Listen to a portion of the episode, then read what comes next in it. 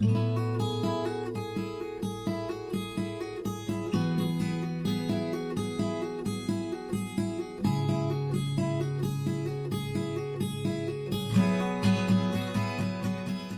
pessoal, tudo bem com vocês? Como vocês estão se sentindo diante dessa série de devocionais, Gotas no Deserto? Como tem sido aí a sua resposta a essas palavras de Deus em direção a vocês? Comentem aí, deixem o testemunho de vocês nos comentários. Isso vai edificar muitas e muitas pessoas e vai nos fazer também entender melhor o que Deus está fazendo através dessa ferramenta. A você que não é, não é inscrito ainda no canal, faça sua inscrição ainda hoje, ative o sininho das notificações e assim você vai ficar sempre bem informado a partir de cada nova postagem aqui nesse canal. É, o texto que eu trago para nossa reflexão hoje está em Hebreus capítulo 10, verso de número 32 e 35, que diz assim: Lembrai-vos, porém, dos dias anteriores, em que, depois de iluminados, sustentastes grande luta e sofrimentos? Verso 35. Não abandoneis, portanto, a vossa confiança, ela tem grande galardão.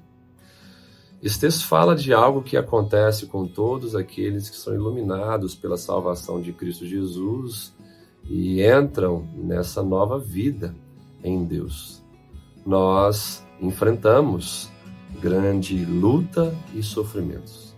Aqui nós vemos é, esse texto jogando por terra toda essa teologia romântica que diz que se você for para Jesus, a sua vida vai ficar uma maravilha a nível de tranquilidade, a nível de ausência de guerras, ausência de lutas.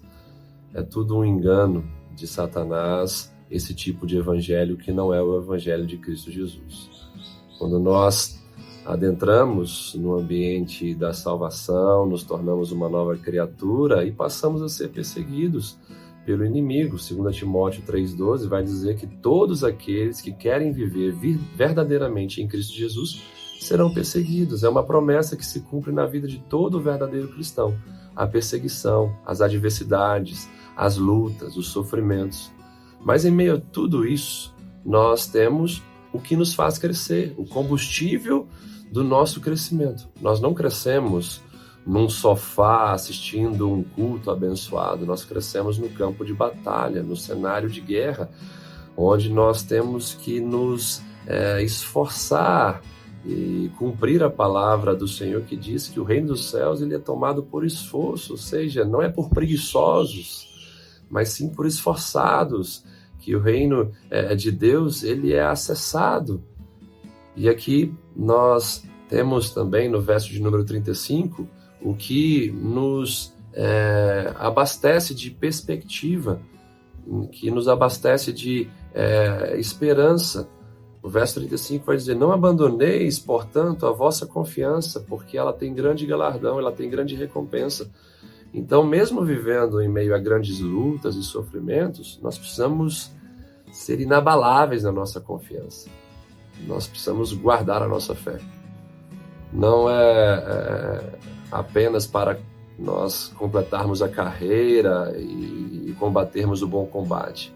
É necessário guardar a fé, porque essa confiança ela vai trazer para nós uma grande recompensa, como diz o texto.